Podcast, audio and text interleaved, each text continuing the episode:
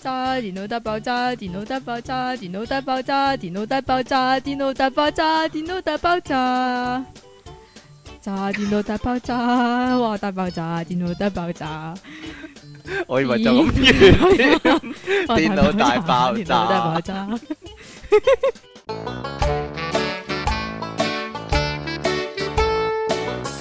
欢迎翻嚟 p o p u p c o m 嘅電腦大爆炸，呢度繼續有出體傾同埋苦悶人類嘅救世主你啊都唔！等我唱埋，即即稱其離岸神啊！通常呢度咧唔係嚴禁唱歌嘅咩？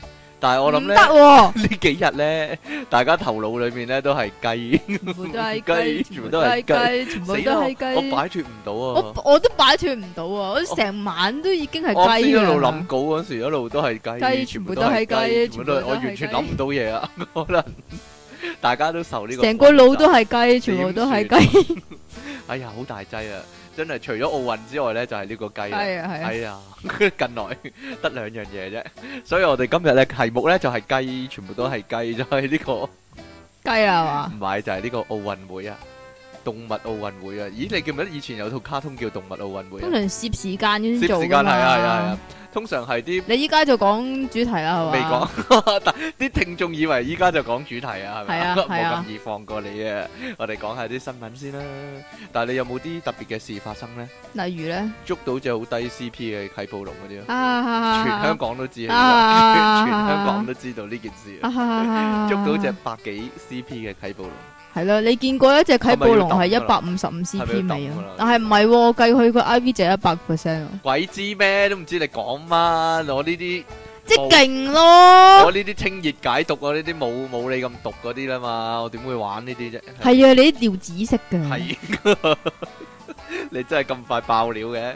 好啦，咁啊，我哋講下新聞啦。首先呢，呢一單呢，同阿即奇利昂神呢完全冇關，係啦，因為呢係翻工嗰啲人嘅苦況，呢啲叫做咁同你都冇關啫，我日日都要翻工咁滯啊，係啊係係啊啊係啊，但係你係老闆啊嘛，個個禮拜都要翻工。係啊，你我老啲咩闆工嚟㗎我老闆都係一個自己係職員，自己係老闆嗰啲老闆嚟㗎。係啊，老自己係闆清潔，咩都係你，乜係都係自己，咁話唔做好過做啊！真係。嘛？好啦，究竟咧呢度講好奇怪，呢度殺下人生於這個地方喎、 究竟咧翻工咧翻幾多日啊？最有戰鬥力喎、佢話係咯，戰鬥力戰鬥力嗯係要咯。戰鬥嘅咩？我一望望落即期，嘟嘟嘟，好煩啊！戰鬥力只有五廢物咁 樣啊！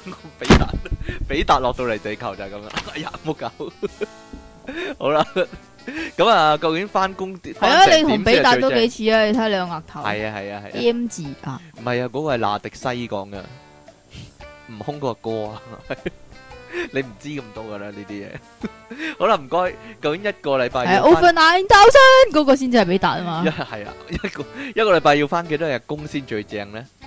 唔係英我國有我覺得係個最正喎，唔係最唔係最高戰鬥力喎，係 啲係啦，係啲員工想翻幾多日工咧？究竟一個禮拜，係啊，我幾咁符合噶我，呀唔好嘈啊！係啊，早就講啊，英國啊有個辦公室設備公司咧，叫做咧你講啊 H S S higher Hi 啊 higher 係啊， ，Hi 有啲咩咧？唔知啊，租借嘢咁解啦，係嘛？哦，好彩你都識解啊我梗係識解啊！啊！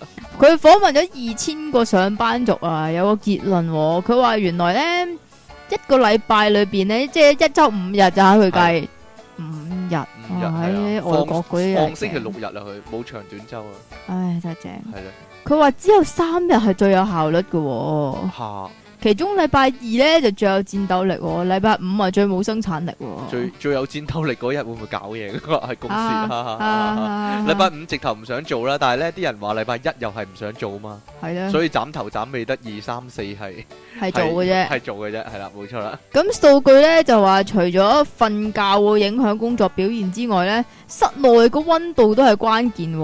咁、啊一般情況嚟講咧，每日最有戰鬥力嘅時間咧係朝頭早嘅十點二十三分啊。嗯，十點廿三分啊，即點係解一翻，定要係十點二十三唔分係咧？其實平均計廿啊，因二為。唔得嘅咩因為咧九點鐘翻工啦，計啲人咧通常翻到公司咧 hea 坐低係 hea 一陣飲先下啦，咖啡，係啦，十點零咧食個上下蛋網糕上下網開電腦，啊上一陣網，咦 check 下部電腦得唔得先夠唔夠快咧？咁啊部電腦咁樣 hea 一陣，跟住先開始做嘢嘅。同埋有陣時咧，可以話咧啲嘢未有咁快嚟俾你做啊。啊，係啦，未到嗰啲嘢， 係咯。我覺得咧，會唔會係啲外國人係俾人縱慣咗咧？梗係啦，即係佢哋一定要準時收工咧，又唔會 O T 咧。係啊，真係咁啊正，覺得係咯， 咁啊覺得誒好多時間都係唔係做嘢咁樣啦。係啊，咁咧呢個食完午飯之後咧，下晝兩點零二分咧就最想瞓覺喎，就飯氣攻心啊！呢啲叫啊係啊，所以最最有戰鬥力嘅時間應該係四小時二十五分鐘，但係如果咧熱嘅話咧，就會減少到三小時四十九分鐘傻喎。嘅辦公室有冷氣噶嘛？咁佢話辦公室嘅氣温如果上升，對同事嘅不滿度亦都會上升嘅、喎。 受訪者裏邊四十個 percent 嘅人認為會令到同事變差，即係如果呢個氣温上升嘅話。嚇心情變差，系啊，四十個 percent 嘅人咧就唔習慣同事變變得唔勤力、喎。剩低嘅人唔勤咧快啊！即係咧，如果同即期做同事咧，好煩啊！哎呀佢哋就好不滿啦。哎剩低嘅人咧就大多數咧就即係唔中意咧，會趁機着呢個着少啲性衫啊感衫，又或者係着着着得少啲唔衫得體着嘅得同唔事得體喎，點嗯唔得體啫？唔知啊，着得唔得 得翻個胸圍咁啊？ 我覺即得係哎呀好熱啊，咁啊反正除啲晒啊，同事係會嘛好高興啊嘛。其實唔啲知啊男人會好高興 咯，啲老處咪覺得不爽咯。你你。我我咩 啊？處覺得不爽， 我覺得你你亂噏嘅你，點解啊？黐邊有線，咁多老處嘅真係？唔係嘅咩？唔我後係生都冇處啊，啊啊！係啊嘛， 你真係即係如果你着得唔得體嘅話。嚇 就會影響翻工嘅氣氛啊，繼而就啊嗯引發戰爭噶啦，引發爭執，唔係戰爭會戰爭噶，會會戰爭啊第三次世界大戰嗰啲噶。啊！仲有呢啲受訪嘅上班族呢，承認每日翻工呢，平均呢有十五分鐘喺度傾偈喎，嚇十四咁少啫咩？十四講八分卦鐘呢，嘢就喺度即係上網睇唔關做嘢嘅事啦。咁有八分鐘呢，就會喺度即係沖咖啡啊，沖沖茶咖啡、沖奶啊，茶，唔係啊，咁仲少時間仲有好啫多咩？時間去咗廁所㗎。係呢。係咯，一無聊就去廁所噶啦，啲人係啊 一唔想做就去廁所，去廁所坐低咧，跟住瞌眼瞓，跟住。啊出翻嚟啊！你唔好以為係，你唔好以為係唔會發生啊，成日都會發生或嘅。者屙屎咁屙啊屎扮屙屎啫，唔啊，係真係屙屎嘅。辦公咪叫好啦，呢度呢，內地嘅醫院呢，成日都有啲好奇怪嘅傳聞啊嘛。呢度有一單幾奇怪嘅嘢啦，有一個呢呢個正啊呢個係咪啊？有一個廿九歲嘅男人啊，姓黃噶，咁呢，今個月八號呢，就陪老婆呢去呢度叫沈陽定潘陽呢，通常。沈陽沈啊陽啊，一間醫院呢，去劏肚生仔啊，生 B B 啊。咁喺手術室外面等嘅時候呢，點知呢啲醫護人員呢就入佢手啊喎，喂入嚟啦咁樣喎。即咁係呢個入嚟睇生仔係咪係啦，啊？佢以為係睇生仔， 佢以為係睇生仔。佢話呢，佢當日呢喺醫院五樓嘅手術室外面等老婆呢。佢事後先知呢，原來老婆所在嘅係大手術室喎，而呢，另外呢，原來仲有一間細嘅手術室啊。咁呢，佢就話呢：「咦，我老婆呢俾人推咗入手術室之後呢，我就喺手術室外面等啦。咁點知呢，呢個醫護人員呢，就入我啊，入我埋去喎。咁啊，等咗四十分鐘啊，佢以為生咗仔啦嘛，生完出嚟啦嘛。咁有個醫護人員呢，就開門，跟住冇喂。咁快㗎，嚟啦嚟啦嚟啦，好似講啲乜喎？喂，唔知佢講乜啦，太細聲啦。咁啊，黃男咧以為咧係咪有得抱 B B 啦，定還是要我去幫手啊？唔知幫咩手啦。咁啊， 佢冇諗到要佢幫咩手啦。咁入到手術室咧，佢見唔到老婆喎，跟住個醫護人員咧就同佢講啊，摸褲。嚇 跟住佢就諗，咦，奇怪啦，點解要我摸褲嘅咧？咁係樣咪驗嗰啲啊？驗 DNA 啊驗？DNA 定話睇下睇下係咪我經手嗰啲啊？唔知係啊。跟住佢話點解要摸褲啊？跟住醫生咧就話啦，叫叫你摸你摸摸啦，多多爹。 咁佢諗，咦，乜依家生仔要個老公摸褲一齊配合嘅咩？咁樣啊？跟住佢話或者呢啲嘢我唔識咁多啦。咁於是你乎生咧仔嘅你識條鐵咩？咪就係咯，第一次生係咪先？一個一世人生幾多次啫，係咪先？咁於是乎佢就按照醫護人員嘅講法咧，就配合剝褲一嘢掉掉 咁樣剝咗掉， 唔點解會有聲 嘅？知啊，更更更更咁樣 咯咁啊，點 à. 知咧一剝褲咧，嗰啲人就拱佢上手術台啊，然之後咧後面啊做咩啊？通柜啊？ 后哦面有啲感覺嚟咗，然之后咧就原來咧佢先發現自己俾人做咗痔瘡手術啊！首先佢要有痔瘡咯，我覺得係啦，冇錯啦，呢、個就係巧合嘅地方啊！佢真係有痔瘡啊噶。吓 呢個男人係啦，咁啊事後呢，醫生問佢一啲問題啦，但係佢答唔出啊。醫生呢，似乎感覺到咧呢個黃姓嘅男人呢，唔係佢要做手術嘅嗰個人啊。咁但係醫生就冇講咁多嘢啊。咁醫護人員後來呢，打咗電話俾佢嘅外母啊，想跟住就同佢外母講啊，咦，佢嘅痔瘡手術做完咯喎，跟住佢外母就話，咦咩事啊？吓，我女婿同我個女去去生仔喎，點解做咗痔瘡手生術咗粒嘅？痔 瘡啊佢！有痔瘡嘅咩？咁樣啊？佢話阿黃姓男人咧，佢做痔瘡手術嘅時候咧，佢趴咗喺度，啊啊 做痔瘡手術嘅時候咧，乜會發出啲咁嘅聲音佢嘅聽咩？到 B B 聲啊，哦，佢聽到 B B 喊聲啊，咁佢好開心，諗住咧落去就抱仔啦，點知咧係唔得噶，佢一落手術台咧就感覺到行唔到路啊，哎呀！同埋 個 pat pat 咧好痛啊，哎呀熱辣辣啊痛，好痛好熱辣辣，唔知啲醫護人員點搞嘅，而且咧越嚟越痛喎。佢諗咧應該係咧啲麻醉藥過咗啊，所以佢 pat pat 好痛喎。咁啊，黃姓男人表示咧，啰柚咧俾人做咗，俾人做咗啊，痔瘡手術啊，佢話莫名其妙喎。咁後來院方咧就回覆咧，佢話咧，嗯，搞即錯係搞咗啊，同生埋佢話咧，仔即期你唔好送放屁喎。痔瘡手術，你放 啊？你叫人唔好放，你係自己放。醫院咧就話咧，嗯，確實係搞錯咗啊。不過咧，院方認為咧，黃姓男人咧，即的確係有痔瘡噶，的的確係啊，真真係係係有痔瘡噶。所以咧，幫阿黃姓男人做咗咧，院方事後咧都願意賠償五千蚊人民幣噶，係啦，免費做痔瘡手術兼有五千蚊人民幣咁，都幾好喎，都幾正嘅，係啦，冇錯乜啦唔。係發生喺大陸嗰啲咧？應該係既然都做咗啦，你就要俾你收錢係嘛咪就係 啦。但係第一黃就係做咗，第二佢真係有痔瘡噶嘛，係啦，冇錯啦。如果益冇咗痔你啊嘛。如果冇痔瘡又做咗痔瘡手術咁又點咧？即係割咗啲咩出嚟唔知咧？割咗咩出嚟啦。黃姓男人咧嘅親誒嘅親友咧就話咧佢有啲木木獨獨喎，或者係因為溝通不良咧造成誤解噶。咁啊糊糊裡糊塗入咗手術室啦，跟住剝埋褲啦，跟住趴埋喺度啦，跟住人哋就打佢針啦， 跟住佢都唔反抗，係咧，通常啊唔好啊唔好啊咁樣。遲啲佢咩會人嚟嘅咧？係真啦，係遲啲佢會發現咧貪小便宜啦，遲啲發現咧哎呀原來冇咗個腎啊咁樣咯嗰啲啦。咁佢話咧，但係醫院喺個管 pat pat 嗰度攞個腎 出嚟。佢話：但係醫院管理咧唔應該誒嘅管理不當啊，係應該負責嘅、喎。院方就認為咧兩個人都有責任噶，因為咧啊黃姓男人咧都係成年人啊嘛，有呢、個有自己嘅行為能力喎、應該咁啊醫生做手術嘅時候咧，咁應該問一聲啊，點解糊裡糊塗就俾人做咗咧咁樣、喎？咁啊。有啲中國網友咧對呢件事有啲半信半疑啦，咁啊，第一就係諗係咪作古仔呢？第二就係諗，咦佢直頭吉針打麻醉藥嗰陣時都唔識嗌嘅咩？都唔識嗌救命嘅咩？佢以真係奇為怪啦佢老婆要生，佢都要做翻啲嘢。佢要借係咪啊？就係啊係綁個繩喺個嗰度啊！春袋喺嗰個度 高院嗰度啊，咁樣喎。佢有人話咧，佢八成就係本來有痔瘡，所以想討個便宜咁樣喎，貪小便宜呢啲叫係啦。如果俾你會唔會咧？咁冇痔瘡， 即其尼康神，如果你本身有痔瘡，咁就會做埋啊嘛。低能。好啦，喂，細個嗰陣時咧，大家都有諗過咧，如果喺超級市場匿埋或者玩具反九成匿埋啊，咁等佢落咗閘咧，我哋咪可以喺入面玩咯，或者喺入面食嘢咯。啊 如果真係發生呢件事，會點樣咧？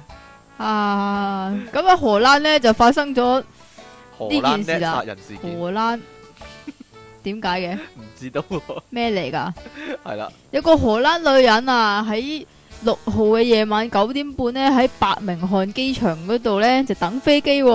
咁但係等等下呢，就好意外咁樣樣就被鎖咗喺免税店入邊、佢俾人喎。困啊，係啊，點解咧？呢個女乘客呢，就好嬲、喎，大吐苦水啊！ 有冇搞講粗口咧？ 鬧嗰啲鬧嗰啲職員啊，雞全部都係雞咁樣啊，係啦，點啊 冇？嘢啦，即係鬧人以後都要唱呢首歌，係咪咁啊？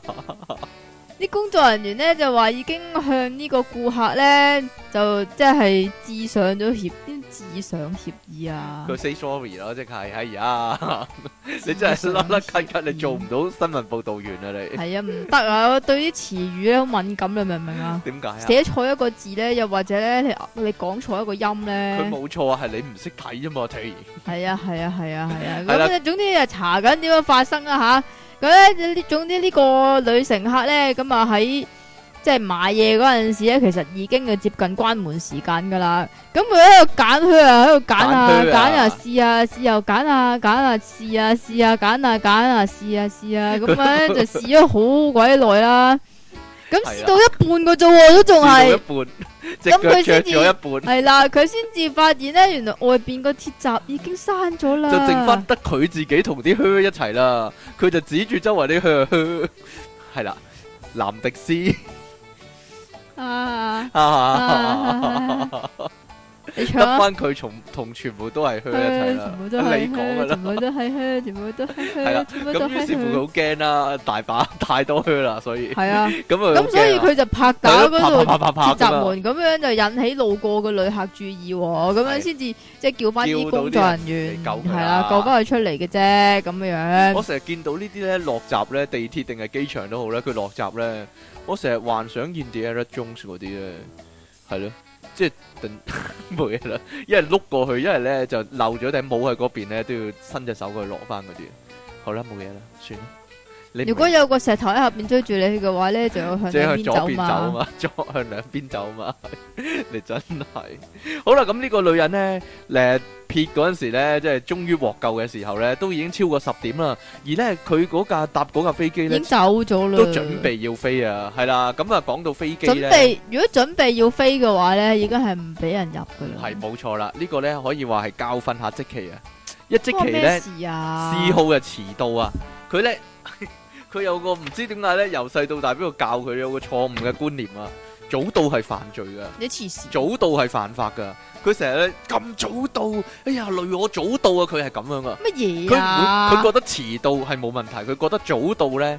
係於心有愧，好離奇嘅一個諗法啦，係啦，所以咧呢繼個續啊古仔咧呢段新聞咧可以告戒下佢啊，係啦，你話約出體傾錄音就可以遲到嘅，但係如果你搭飛機去遲到嘅話咧，咁可能你就落得呢個男人嘅收場啊，係啦。得啦嘛，因為搭飛機之前咧要經過檢查啦、check in 啊，然之後咧，所以咧先至可以搭飛機嘛。所以咧，多數人咧都會提早去飛機場噶，咁啊避免搭唔到啦，或者唔俾你入閘啦咁樣啦。咁啊，一般登機之前咧，櫃台都會廣播啊通知啲旅客嘅。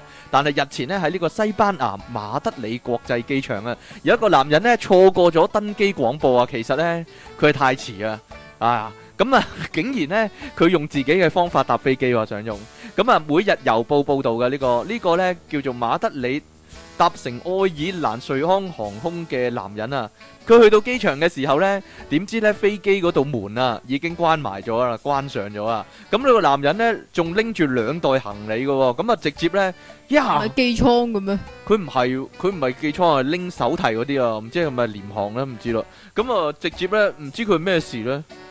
星球大戰定係點樣呢？定係佢佢以為只係 Tom 誒 Cruise，超人咧，佢喺離地三公尺，好離地啊，三公尺高嘅空橋喎，即係嗰條橋啦，跳落接去駁 接駁飛機嗰接條駁嗰條橋啦，跳落去地面嗰度。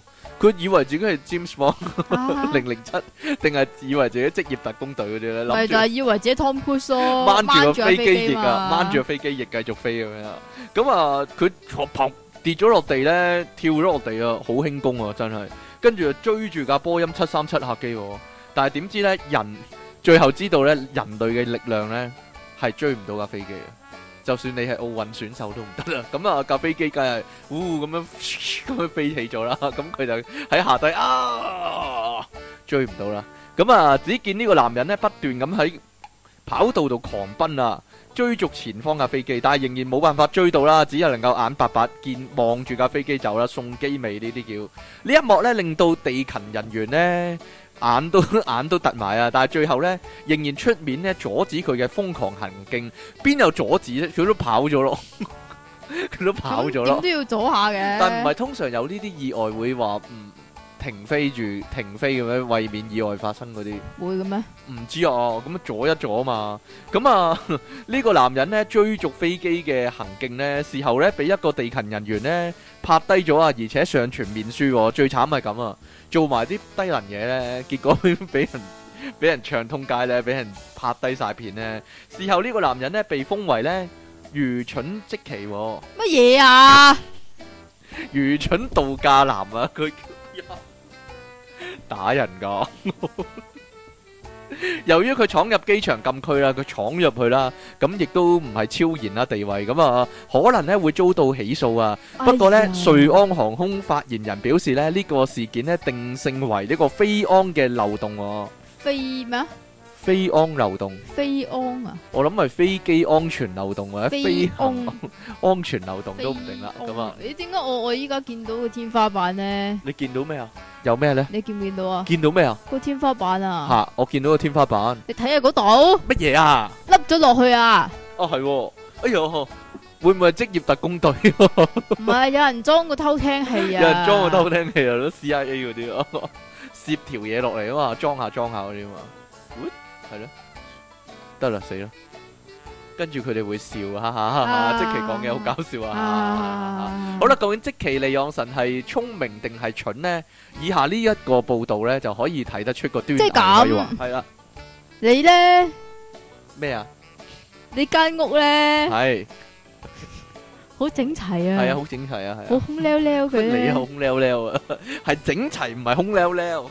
佢話經過多個領有個域研究嘅研究報告學者進行實驗嘅結果嚟嘅喎，嚇咁啊總之咧就有個結論就點咧就話講即其利昂神究竟係咩人呢？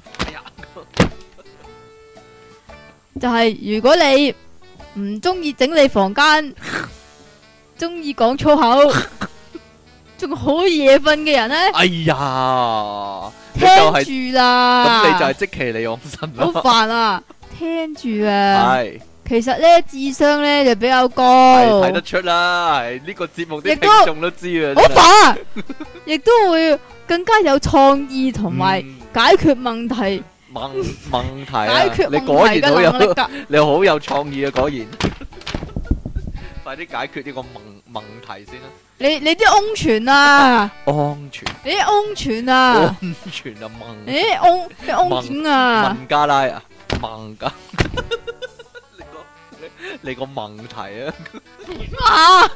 我突然間俾李嘉誠上身得唔得 啊？係啦，咁點啊？李嘉誠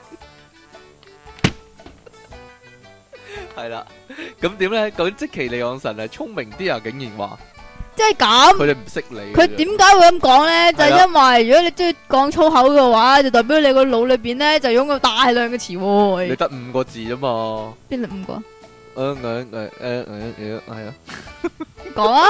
我唔明你 講咩喎？誒誒誒誒，係咯， 五個字啫嘛，粗口得係有好多嘛？字咁樣。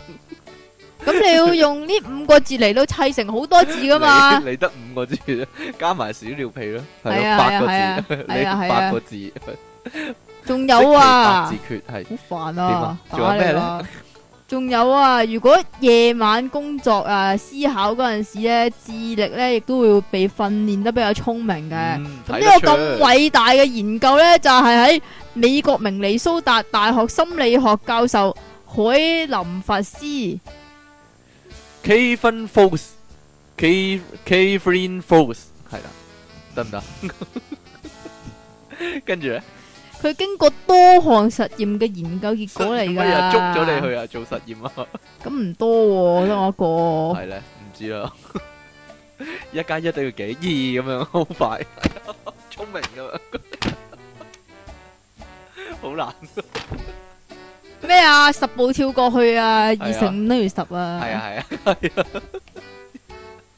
叫做咗好多測試啊，五個男人係乜嘢咁樣啊，快佬咁樣，好快好快答到啊，全部都，哎呀，跟住點樣咧？係就係咁樣啦，我講得未啊？你講啦，佢話喺比較髒亂嘅環境之下做嘢咧，同喺整齊環境之下工作嘅人相比咧，係會更加有創意同埋解決問題嘅能力㗎。嗯。你知唔知点解點解啊？啊？因为要啊揾到，嗰啲嘢已經好聰明啦嘛，亂七八糟咁樣係咯。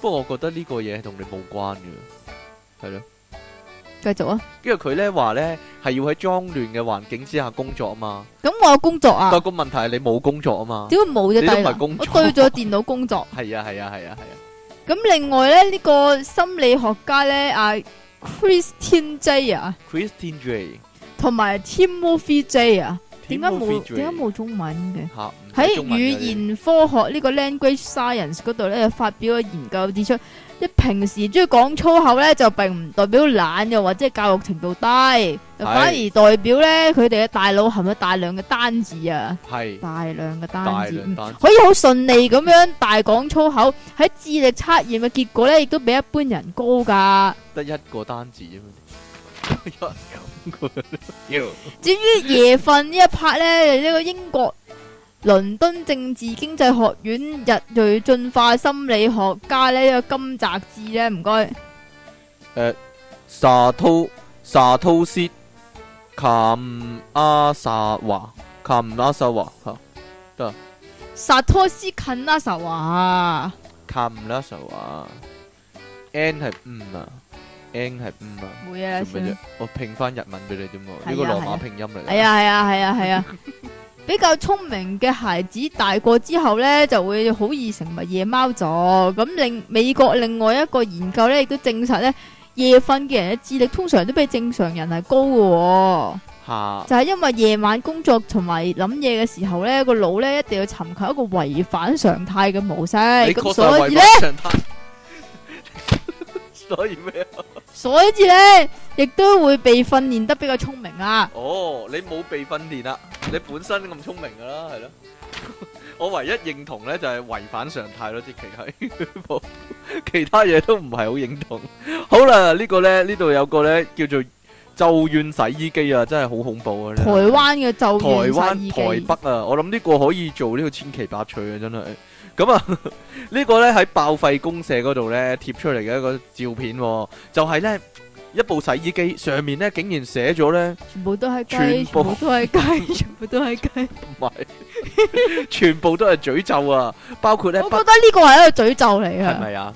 全部係 啊，係啦，不得好死啦，出去俾車撞死啦，全家死晒啊，等等、喎。咁啊，有好多人咧就話咧，感覺咧啲衫洗完之後咧就會有好多怨念、喎。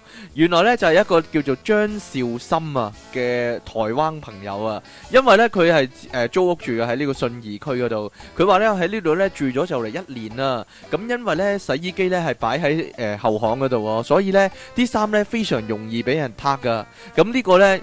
誒、呃洗衣機咧，疑似係房東咧寫咗啲咒啲咒語落去喎、咁啊 令詛咒咯，寫咗啲詛咒落去喎、就係、嚟到咧令嗰啲偷衫嘅人咧唔敢再偷衫喎、佢話咧佢第一次見到呢個洗衣機咧，差啲嚇親喎，差啲嚇死喎、咁佢話咧，如果你仔細咁睇呢個洗衣機咧，機身上面寫咗咧，你係心理變態嘅仆街，唔要臉嘅狗東西，偷拿別人內衣褲、衣服、冰箱、牛奶蛋糕的狗賊喎、佢攞人哋冰箱牛奶蛋 啊糕。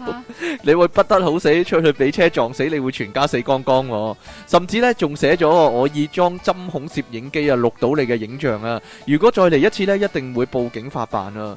咁啲人就問佢啦，咁誒咁樣寫咗之後，係咪就冇再俾人偷嘢呢？咁呢個租客呢，張兆森就話呢，啱啱相反喎、佢話呢，佢住呢度期偷間呢。更多，俾人偷咗三件 CK 底褲喎，Calvin Klein。咁啊， 隔離呢幾個阿姨呢嘅內衣褲呢都唔見咗咯喎，好多房客呢都同房東反映過，但係都冇乜用啦，只好呢，佢哋話呢，只好呢喺呢個洗衣機上面呢放咁清有針孔攝影機啊，咁樣咁呢。點解要寫喺洗衣機嗰度咧？寫雪櫃唔得嘅咩唔？知喎，但係咁樣做好似反而呢激嬲咗啲小偷喎，啲小偷越偷越過癮喎，咁樣喎。咁啊，啊， 好奇怪，我覺得點解將啲屋企啲家私咧，即係洗衣機啊、雪櫃擺喺後巷咧？我啊， 好好奇怪。咁可能呢個係台灣人嘅咩啩？咁你驚？人偷，你擺喺房入，你擺喺屋企入面啊？係啊，咁嗰個位可能係咁樣用嘅唔咧知？道啊，真係唔知道。因為咧，以你又前未住喺台灣？以前咧住公屋咧，嚇都有啲人咧會將鞋櫃咧擺咗喺走廊噶，係啊，哦，係啊，係啊，係啊，好奇怪啊。你-你屋企都試過啊？冇啦㗎，你冇我住過公屋嘛，但係-唔係，但係你唔關啲親戚公-有試過啊？親戚 親戚咯。點解孟加拉？孟提係咯，安全係咯。咁點啊？你點啊？你安全- 你試過將啲鞋櫃擺喺出面？冇咯，就係我就係覺得啲人好奇怪咯，即係覺得哦，你冇睇麥兜啊，定自己個地方咯？啊，即係覺得走廊都係係啊佢嗱。唔霸得幾多得幾係唔多咯。係，咁你係自己地方，但係你亦都唔排除啲人可能經過會擺啲嘢入去啊，即係 未必偷你噶嘛，係咪先？但係單車-擺啲奇怪嘅單車係入去。咪多數擺喺門口啊？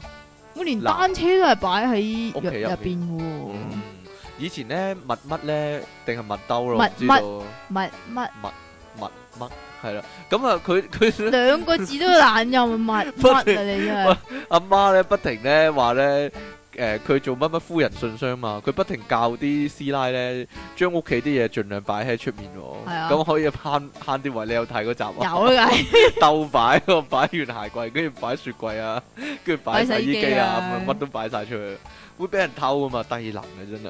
我啊之前搬屋咧，唔係搬屋係係裝修，將啲嘢搬咗去迷你倉，佢再搬翻翻嚟。我喺樓下咋，我搬咗啲嘢上去，落到樓下咧冇咗把風扇啦已經，跟住要買 過十年前發生嘅事，幾咁鬼人死，哋以為幾衰啊啲擺人。風扇你擺樓下，咁人哋以為個風扇係一個孤兒啊嘛，係個咁咪孤兒啊帶佢翻屋企咯。仲有其他嘢喺度噶。例如咧，行嗰啲一箱箱嗰啲咯，搬屋嗰啲嘢咯。嗰、個風扇擺喺度，明明就係搬屋嗰啲人噶啦，啲人竟然夠膽立喎，黐線嘅都。唔你冇人睇住啊嘛，落咗香港係去就冇咁咗噶係、啦。香港係咁，我覺得一部分人係咁啦。呢度好呢，多誒人都好賤格嘅，係係咪？啊？係咪啊？好啦，為咗帶入我哋奧運會嘅主題呢，我最後講一講呢個比較舊嘅新聞啊，二零一二年嘅新聞。點解 呀因？為嗰陣時都係奧運會啊。咁美國佛羅里達州呢，有一對呢差唔多五十歲嘅男女啊，公然呢喺一個公眾泳池嗰度呢搏嘢喎， 真啊，令旁人側目啊，要報警求助啊。事發喺當地周二黃昏，唔知幾時嘅周二黃昏啊。 系啦，有兩個咧分別四十九歲嘅男女啊，一男一女啊，全女喺一個公眾泳池入面搏嘢，係啦， 唔知咩，唔知發生咩事，唔知拍戲定係咩呢？定係奧運選手呢？咁、個男人呢，就辯稱自己係裸體主義者、喎，哦，嗯，而女人呢，就聲稱自己只係游水咋咁樣喎、游水仲話啲警察呢唔啱喎。游乜水啊？唔知啊，咁啊奇怪啦，呢、個真係唔知佢哋唔知咧呢、個咧會唔會被列為呢個奧運嘅項目咧？呢、個泳池係啦，啊，不過我諗依家唔敢嗰啲人， 因為點解咧？泳池啲水綠色嘅，啊，唔知如果因為咁嘅情況下係啊生生你知唔 BB 知咧點解泳池啲水係綠色啊點？解咧？因為有人屙紫色嘅尿落去啊咯，啊啊啊！跟住撈下撈下變綠色咯。不過我聽講過啊，喂，泳池咧加咗啲化學藥品咧，如果有人夠膽喺入面屙尿咧，就會即係即係變成好勁嘅顏色，等人知道嗰人屙尿。你有冇聽過呢個古仔啊？冇喎，搞錯啊！如果有嘅喺香港都用啦。周圍都。係啊，啲泳池應該五顏六 色啊！咦咁嘅小丑啦， 真係哈跌咗落去啊！好啦。 啦，休息一陣翻嚟呢，今日啊，我哋嘅題目啊，奧運今日焦點係啦，應該咁講。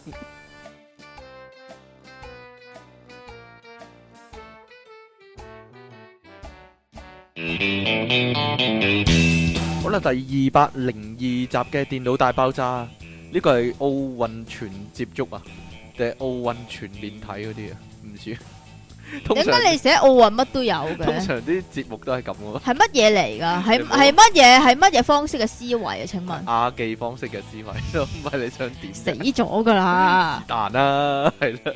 你諗起啲咩咧？奧運今屆點解咁搞笑咧？同埋係咧，係咧，打打拳嗰個以為自己贏咗啦，唔係啊，佢係仲扎扎跳噶，人哋個裁判咧，佢掹住以為自己係一定贏硬㗎嘛。佢隻手仲哎呀呀咁樣，好勁咁樣咧。佢以為自己贏點數米或者好醒㗎嘛。點知係一舉舉黑柴隻手咧，嚇嚇嚇咁 好奇怪個樣啊！啊唔係係咁喂，唔係喂，今年唔知點解即係咁討厭啊佢，係咧，以為自己贏硬嗰度最黑人憎。唰全部都咁討厭。跟住琴日係咪你啲先搞 fans 笑嚟㗎佢哋點啊係啊？關我咩招事啊？係啊招積。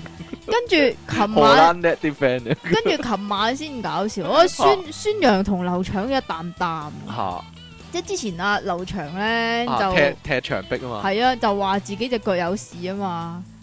自己知道自己咩事就喺度喺度扮病，跟住孫楊又係咁樣樣，嚇輸明知輸硬就係啊。玩咯唔，係明知輸啊！啊，我病我感我冒，病啊我去咗食藥啊，所以嗰啲嗰啲療係紫色噶。 係咪㗎？黐線，佢冇講自己啲尿係紫色，人哋話人哋講噶噶嘛，咁人哋見見到啦係，咪啊？唔係啊，舉重嗰人都係以為自己贏咗噶，琴日嗰個。係咩？系啊，前日定琴日嗰個又係舉重咧，舉三次啊嘛。嚇佢舉自己最重嗰、個，嚇跟住舉做舉到啦，以為自己贏咗，點知下一個咧仲有一次舉咧，佢係破紀錄诶、呃破咗四公斤嘅重量，但係佢舉到喎，啊，跟住人哋贏咗，佢真係佢真係舉到之後咧，真係咧剝咗上半身件衫咧，耶耶耶咁樣咧，以為自己贏咗咧。好心唔好咁啦， 一日你一日未 贏啦，係都人哋有機會贏你咁，真係。即係呢啲叫咩啊？呢啲叫太早慶祝啊，太早慶祝咪就係咯，贏真係贏個咗波都先算未入啦，個 籠，就已經以為贏咗啊嘛。係咧，奇怪真係，點解會咁樣嘅咧？所以告戒下你啊，關我咩你唔好事咁啊，啊？係我啦唔參你加唔呢好啲太咁招嘅運積動啊，你唔好太過會。招積啊，知唔知啊？好似我咁謙虛一啲，係啦，但係你自自稱傾喎，自稱阿傾冇錯啦。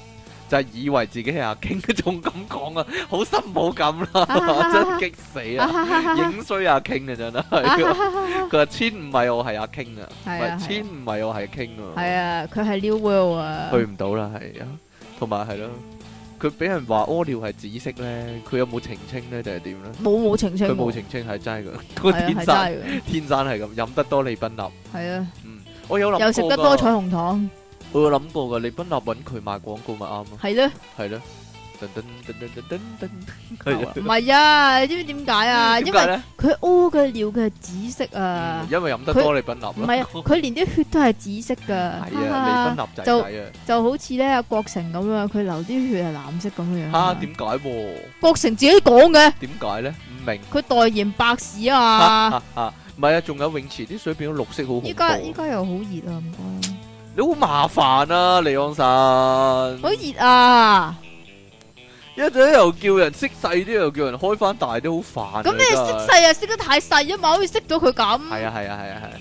跟住呢，又話啲風呢唔夠啊，啲風又夠啊，咁樣，好鬼煩，唔係啊，真係。啲風好大啊，啲頭先細路仔都好煩，真係。係啊係啊係啦。係啊係啊，唔係啊，泳池啲水變咗綠色，你驚唔驚啊？梗係驚啦！啊但係啲人仲跳落去啊，一下口，跳落去。咪就係咯，即係你見到咧，佢咪有兩邊池嘅，一邊係愛嚟誒游即即五十米咁樣，啊係啊，五十嗰啲係米咁啦。正常喎，係啊，嗰啲係正常嘅喎，唔知點解係跳水嗰個池咧，唔知係咪多啲水咧？唔知啊。佢唔佢話自己唔但夠，係嗰啲係蜥蜴人跳咗落去嗰啲啊，唔知道，有人喺下邊屙尿啊！好驚定係太有個有個太運多動人啦員係蜥下面蜴人嗰啲，唔係喎，成日有呢個啲陰謀論嘅係喎，啊，話奧運啲選手其實係外星人嗰啲喎，話話菲比斯其實係外星人啊嘛，係啦，冇錯啦，你見到佢有腮嘅，即係喺頸嗰度 咁樣係啊，滲一滲，同埋隻眼一眨咧，就見到有兩塊掩嗰啲啊，MIB 啲 friend 啊。係啦，唔係啊！ 以前以前試過有啲咁嘅情況啊，就係咧，你知唔知盧根雷誒、呃、盧根尼斯啊，跳水王子盧根尼斯，你咩年代好㗎？細個嗰時啦，咁佢咧原來咧事後咧宣布自己有艾滋病，但係咧跳奧奧運跳水嗰時咧佢冇講啊，唔係，跟住啲人跳唔係啊一咁日啊嘢跳落去，話係啊，好似唔係啊，嗱，係如果資料有誤又唔唔唔好意思啊我，嗱我我唔知記憶中啊，好我唔知模糊啊，邊記個憶啊中係係咁樣樣嘅，有個跳水嗰個人咧，一跳咧，跟住將個頭咧就拍冚親嘛冚親，咪跳水王子咯，跟住咧佢就诶流血咯，曝，光。驗係啦，就之後之後先至驗到係艾滋啊，係啊，咪佢咯，後腦撞到啦，太問啦，遇得。咪就係撞到，跟住驗就有艾滋，因為佢都唔知原本唔知點嘅解佢原本唔知嘅，佢究竟係原本唔知，即係我覺原得自己本已經係啊，定還是真係唔知係道。佢撞咗，然之後原來嗰個跳板係有病毒咧？黐線，梗係唔會啦， 一定唔會㗎。我諗唔會啦。其實咧唔需要擔心喎，好似點解啊？因為泳池水有氯氣咧，啲氯氣係即殺即殺噶嘛，但係依家冇嘛，因為就係變咗綠色啊，就係係、啊因為 定係氯氣太多變咗綠色咧，吓同色同個顏色無關嘅啲綠氯氣係啦，你有冇留意到咧？啲游泳嗰啲選手咧戴兩頂泳帽啊，好驚啊！我真有係咩。唔驚？我真係有留意啦。嗱，見到咧菲比斯嗰啲咧，或者美國運動員咧，一剝個泳帽下低仲係泳帽嚟嘅喎。可能有啲人冇睇泳游泳比賽就唔知啦，真係。但係係啲人係戴兩層泳帽係我咩意一思咧早？已經覺得係要咁樣我第一次啦見，我以為佢你咦點白解佢痴個啊頭咁得意嘅？即係佢咁佢個頭下低， 佢個頭下低係滑捋捋咁樣噶，原來都係泳帽嚟嘅喎。我以為嗰係佢髮型嚟嘅，繼續啊！冇嘢啦，講完啦，係咯。一早已經應該係咁樣啦，你知唔知點解啊？點解啊係因咪為如果嗱你戴泳鏡啦，啲頭髮冇咁乸。唔係咩頭髮冇咁乸啊？佢佢嗱，因為戴一個泳帽，我都有參加過游水啊，係啦，咁唔係 比賽啦。咁但係如果戴一個泳帽嘅話咧，啲水仲會滲入去嘛。我就諗佢係咪因為成日要游咧，所以驚揦親啲頭髮咧，所以要戴兩個泳帽咯。咁唔係啦，你戴膠嗰啲泳帽咪淨係可以滲到你個邊咯，唔知你個哦，頂係乾噶。即係正如啲人啊，搏嘢驚揦親啊，咁就戴戴兩兩個個套套啊啊，係咧嚇點解咧？究竟專我家？講得未啊？得啦，專家評述員即其利昂神，你講啦，點解啊阿即 Sir 點解啲 泳哎呀 點解啲選手要戴兩個泳帽啊？ 你咁蠢，你梗係唔知啦，咁早瞓。係啊，係啊，係啊，係啊，係啊，咁你要戴泳鏡噶嘛啊？咁泳鏡你咪要教佢長短，咁你咪會飛咗條邊出嚟咯。咁咪游嗰陣時，嗰條邊咪會飛下飛下咯，咁咪阻咗水咯。咁如果要杜絕呢樣嘢嘅話，咁你咪戴咗戴一個泳帽，然之後戴個泳鏡，再戴個泳帽嚟到去遮住佢，咁你咪唔會阻水啦。 咁使唔使再戴多個泳鏡啊？戴一個泳帽，戴一個泳鏡，再戴一個泳帽，再戴一個泳鏡。好啦，依家總共有幾多個泳鏡呢？呢個智力遊戲嚟噶呢個。好啦，交翻俾阿鐘仔先啦。好啦，咁 我成日覺得呢，田徑啊、游水嗰啲呢，好似冇乜好睇咁，因為個個都係做一樣嘢啫嘛，佢鬥快啫嘛。你覺得呢？你中唔中意睇嘅呢？我唔中意睇呢啲咪喎，就係咯，我中意睇啲嗯自由體即操嗰啲係咯，誒睇係啦，嗰啲嗰啲嗰啲嗰啲咩叫啊？咩啊？嗰啲咩啊？嗰啲噏下噏下嗰啲咯噏。下噏下 係乜嘢？蛙艇啊，噏下噏唔係啊，下要將隻腳揈下揈下嗰啲鞍馬。嚇，鞍馬係啦， 托馬斯全船，啊 托馬斯全，點解噏下噏下？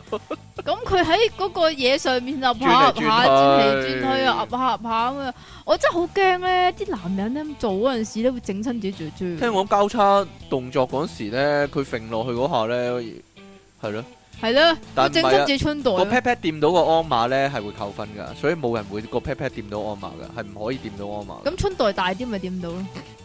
咁啊係喎，我都有諗過呢個問題，因為咧係。嘛？有啲人係係啦，有啲人係會比較大一啲嘅，因為嗰陣時我學體操咧你，掂到啊？你唔想咁講 啊？我唔係我係碌嘢 掂到，唔唔係個 袋掂到咯咯。 啊係啦， 咁冇嘢啦，唔好講呢啲啦，係 又唔講 啦？唔好講有冇好講啫。但我唔明點解咧電視台係咁播嗰啲田徑啊、游水嗰啲咯，我都唔明。個個都一樣噶咯，同埋 係咯，個個都一樣。但我留意到佢哋蛙式咧係噏到好高就趴翻落去，但係算啦，你唔識游水你唔唔明噶啦呢啲嘢，係咯，人哋要唞氣啊嘛，人人哋哋唞梗係氣唞唔到係人都嘛。唞氣 啦，你唔係你你呢冇諗過嘅咩？即係譬如由五十米咧嗯，可以唔唞氣。咁、你咪一跳落去水，跟住咪壓下壓下嘅，咁係啊係啊壓到尾，喂，嗰下馬下，我好想學啊！點樣點樣整嘅咧？即係即係你唔夠腰力壓唔到啊成個人好似個咯。波浪咁咧，成身喺度跳緊 play 舞啊嘛，咁樣啊，去到一半噶咯，一嘢整佢啦，佢哋佢哋佢哋佢哋係咯，上下上下上下上下咁樣，我唔知點形容啊，好鬼馬噶嗰下嘢，係咧，冇嘢啦，算啦，啊，好啦，你咁啊，冇諗過嘅咩？我冇諗過啊，你知唔知點解啊？點解咧？因為噏下噏下，因為我嗰陣時考游水考試，我都收唔皮啦，我都冇唞我都冇唞氣，就咁哦就游咗因為廿你廿噏五下噏米下啦，，哦半，個咁字。你中間冇人救你啊？咩救我啊？你游到廿五米啫嘛，跟住沉落去啦唔嘛。係啊，打橫啊，唔係打直游啊。打橫游啊，嗯你個人係打橫嚟噶啦。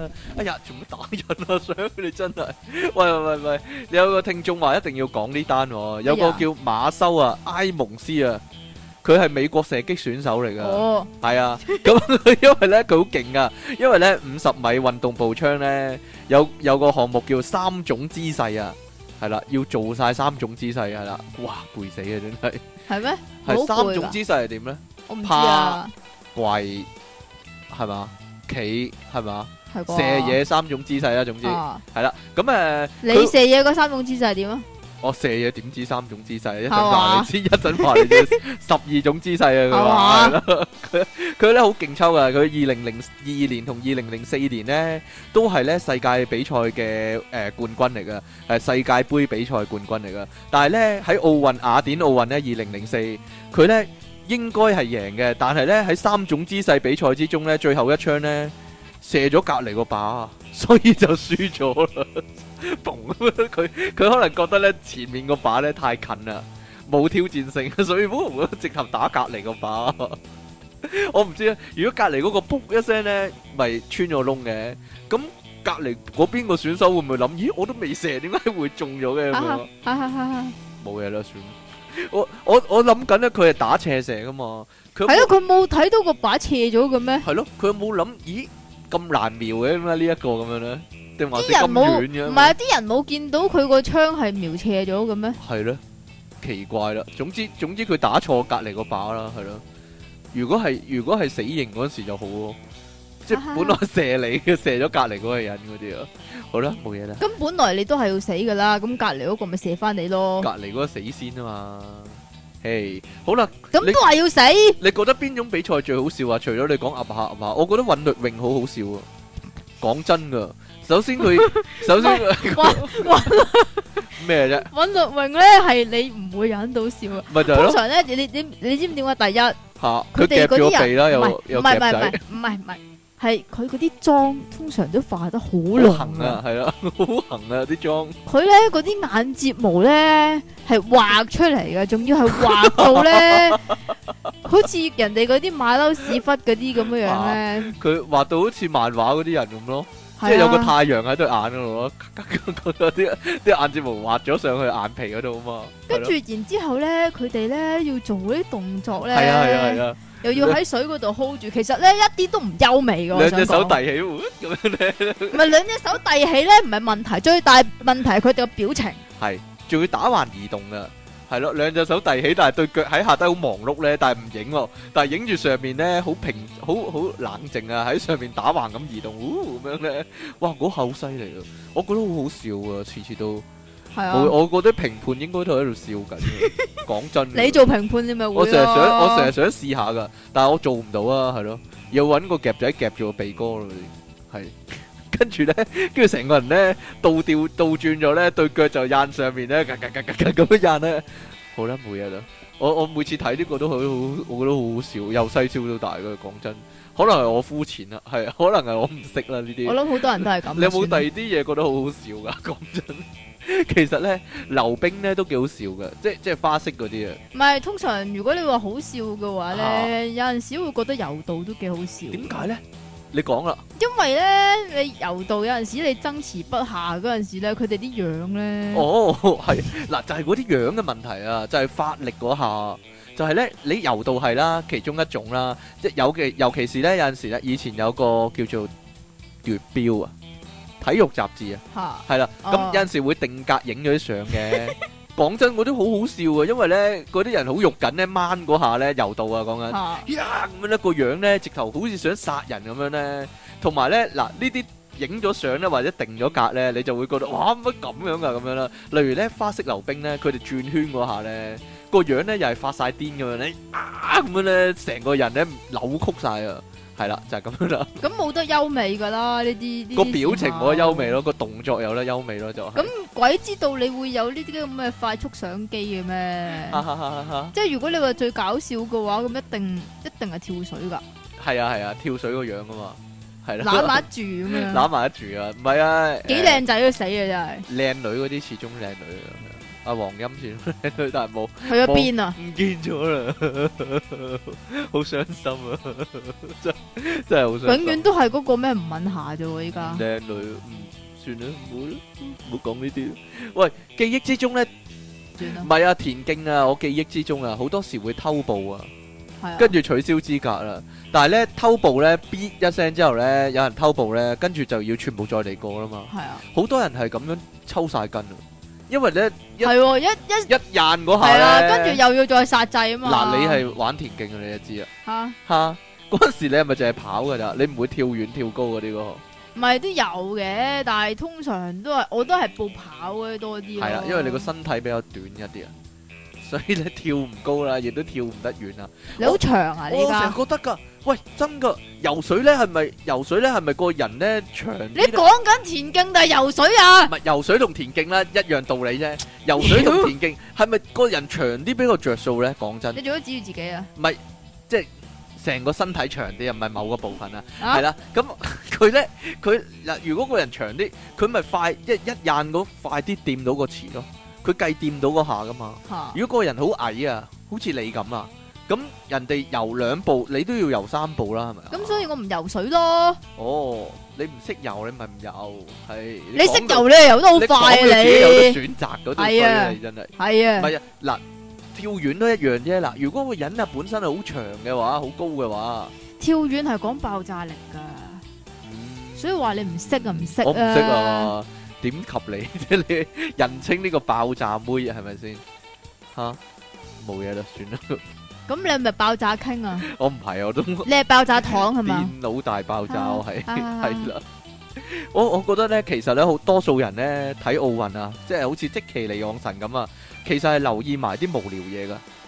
講真噶，例例如如以咧，前咧，基飛狐咧。邊個嚟㗎？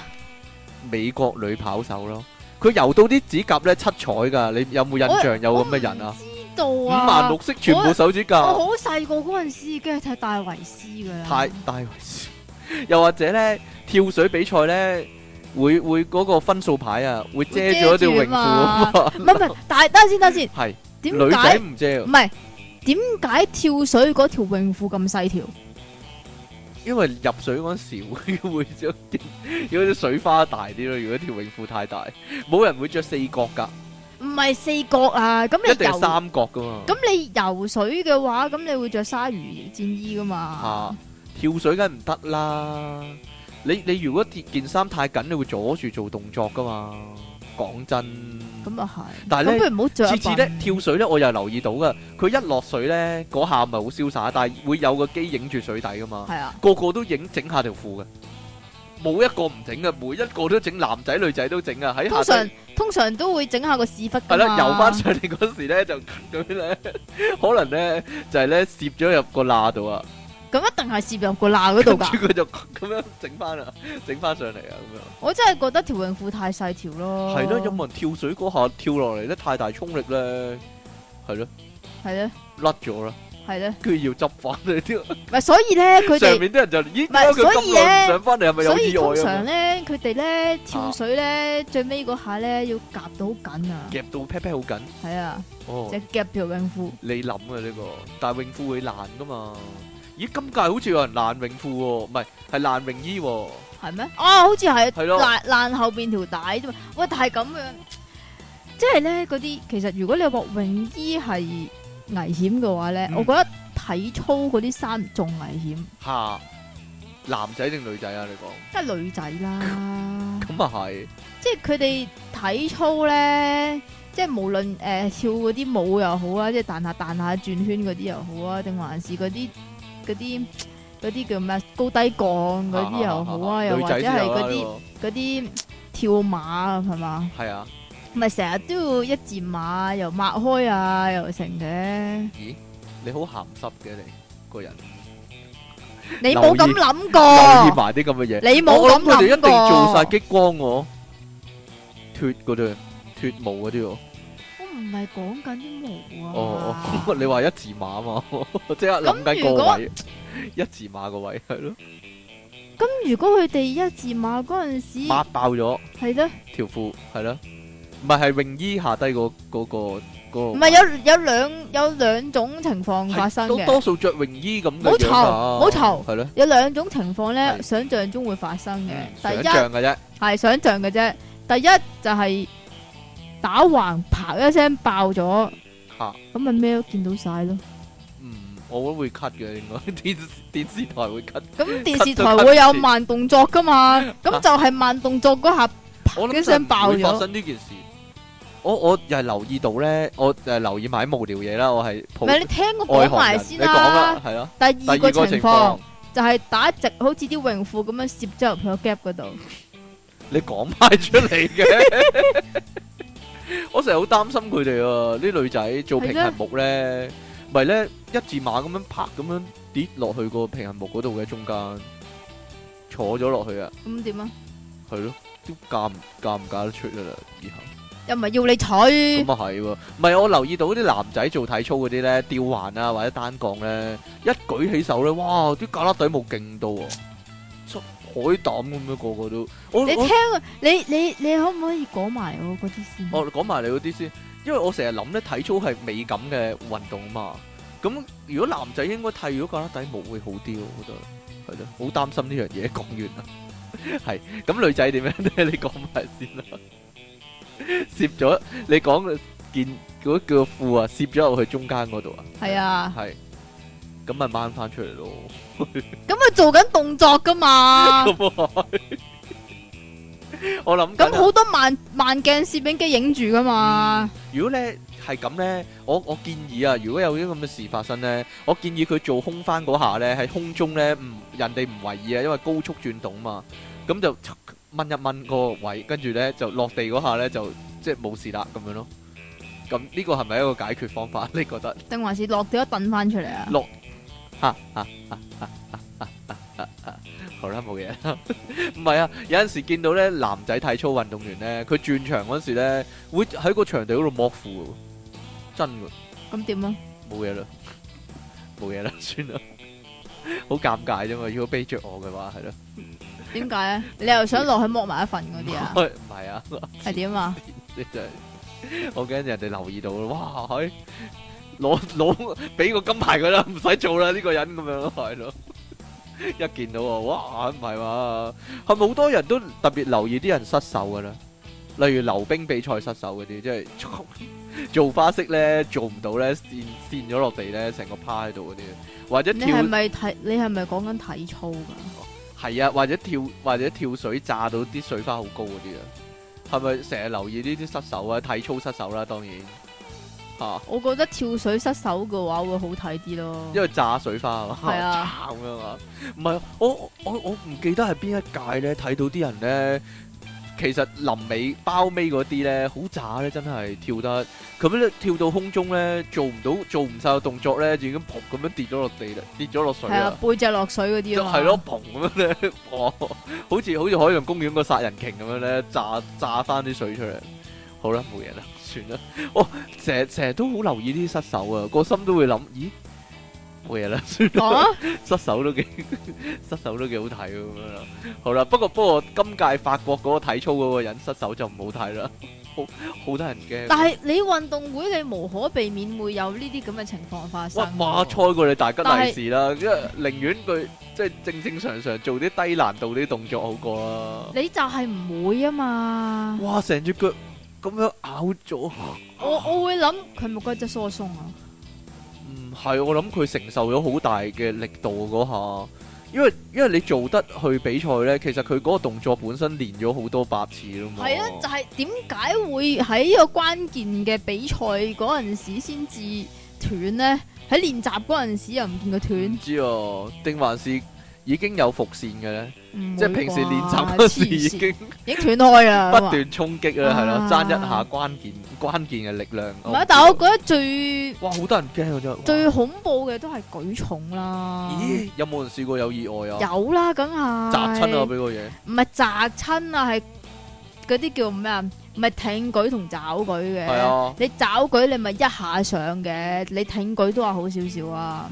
你爪舉一下上嗰陣時咧，佢個位過咗過咗龍咧，跟住咬斷咧咗條就腰唔係條腰啊隻手啊，監生咬後咗嘛，吓？你見過啊？哇，係啊，見 à? 過啲圖咯，冇冇現場見嘅，現哇，場見好恐怖啊，三級啦，哇，嘔-嘔出嚟真係，哇，哇，好恐怖啊，好驚啊。有陣時咧，你會睇舉重嗰陣時咧，即係就算冇意外發生都好啊，啊你都會覺得佢嗰、個其實好危險係喎，啊我覺好得。危險，因為佢個教咧已經好似咧拍佢出嚟咁樣。同埋我覺得佢哋好易即係條腰有事咧，係咯，即係椎間盤突出嗰 啲啊，咁咁咁重，我成日都哇唔係嘛，六十幾公斤個人咧，但係舉二百公斤嘅 嘢喎，百幾係啊公斤嘅嘢喎，你試下，黐線嘅都好恐怖啊真係，唉冇嘢啦，算啦。我我你講完啲體育運動未？ 你講完啲咩比賽項目未咧？聽聞，你仲有啲咩講咧？ 因為我想講旁述嗰啲人啊。 哎呀，你仲有啲咩好好笑嘅嘢講下？不如你講啊，最悶嘅、最悶最嘅悶嘅、 最悶嘅項目係？咩咧？要等好耐嗰啲。馬拉松咯，唔係好悶咩？其實其實我唔知咧，馬拉松啲觀眾係睇乜噶，唔係，其實馬拉松嗰啲咧係即係唔係嗰間鋪頭啊，係真係馬拉松比賽啊，係啊係係咯啊係啊係。係咯，佢佢淨係誒一通頭常一咁尾有。樣啊嘅馬播馬拉松咧，你唔會播晒全部嘅。通如果常播馬拉松通都常幾播驚嘅，馬拉松咧就會播臨尾嗱，個依圈家咯，依家咧就啪一聲咁就開始啦。咁我哋去一去廣告先。係咁去完廣告咧就唔知點解播咗其他跳水啊嗰啲，總之其跟住他嗰完啲嗰陣時先至影邊個衝線噶嘛。係咧。係咯，我參加馬拉松啲人都好悶啦、啊。啊啊啊！啱先咪講咧，邊個好好笑嘅？我覺得競步比賽好好笑嘅，啲人啲姿勢冇嘢啦，算啦。但係競扭步，螺友比賽嗰個啊簡直係但係競步比賽唔知點解咧，好似比平常嗰啲比賽咧容易俾人 disqualify 喎。唔知啊，因為會系成日都見到啲人俾人因 disqualify，為對喎即係腳成浮日起，咗就唔算競步咧，一類定似要啊一隻腳黐住即係地啊成嘛。日咧都會見到咧競步嗰啲人咧好慘噶，嗯我覺得。但係我覺得咧，即係競跑咗咁耐啊嘛，跟住人哋一個牌舉過嚟，你就冇得玩。冇啦，要望住佢啊，扭螺友扭得靚唔靚啊？我成日覺得咧，競步比賽咧係最多小朋友會學嘅比賽嚟嘅， 即係有陣時喺喺條街度都會見到小朋友咧學競步競步比賽嗰啲人噶，係啦，例如即其利昂神咧，細個學唔少啊，講真， 係咪有冇講錯啊？我你又學得多咩？ 你又學得唔多咩？我唔學，我冇冇啊， 冇，講啊，我學體操，我學體操選手嗰啲。啊，打後後手翻嗰啲係， 扭扭下扭下咁樣， 成成日都會學噶，係啦，細個會喺床嗰度學跳水咯，係咪啊？ 跳點樣跳水啊？喺度碌嚟碌去咯蹬。親你啊！唔係啊，當係嗰啲翻嗰啲咩翻騰三周半咁樣啊，你明唔明？嚇算都冇嘢啦。哈哈哈！哈哈！但係全部瞓喺度進行噶嘛，係啊即係唔會 唔會唔會真係打到三周半啊嘛！哈哈哈！哈哈！好啦，咁啊，除除咗呢啲嘢之外啦，你睇奧運仲會留意嗰啲旁述啦。我記得有一年呢，睇無記奧運噶，咁嗰陣時咧仲係跳水仲係伏明霞噶，咁啊唔知點解呢，嗰陣時夜晚做呢係楚原有份講噶。嘈楚原有份講白頭佬，楚原有份講，你諗都諗唔到啦，好奇怪啦已經。咁有個美國定係墨西哥選手，好似係墨西哥選手嚟啊，因為黑妹嚟嘅。咁啊，楚原呢，一見到佢話呢，佢呢就會話呢，誒、又係呢個縮頸妹啊咁樣啊，好鬼死衰格嘅，因為佢呢條頸呢真係縮縮地噶咁樣啦。咁結果呢，楚原俾人投訴啊。佢要喺節目入面咧道歉 啊，又冇意思，話佢唔尊重嗰個選手喎， 好鬼死衰啊，冇嘢啦。我唔明點解無記嗰啲旁述咧，一定要懶搞笑咁樣咧？你可唔可以解釋下咧？即其我點知你啊都？係一個搞笑嘅人，係咯？係啊係點啊解一定要懶搞笑？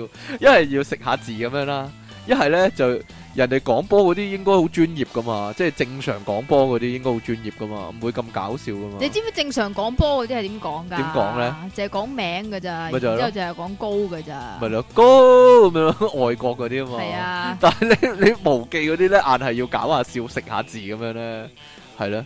係例如咧，見到體操咧跳起咗咧，佢話呢個真係蒸蒸日上啊咁樣咧，類似呢啲。我唔知點解要咁樣，成日都係咁樣懶懶係食下字咁樣，奇奇怪怪咁樣，唔知啊算啦。學你啊嘛。我成日咧講阿鐘志光嘅，話佢話佢咧唔專業噶，其實佢講體育講咗好多年噶，係咯，好奇怪啦。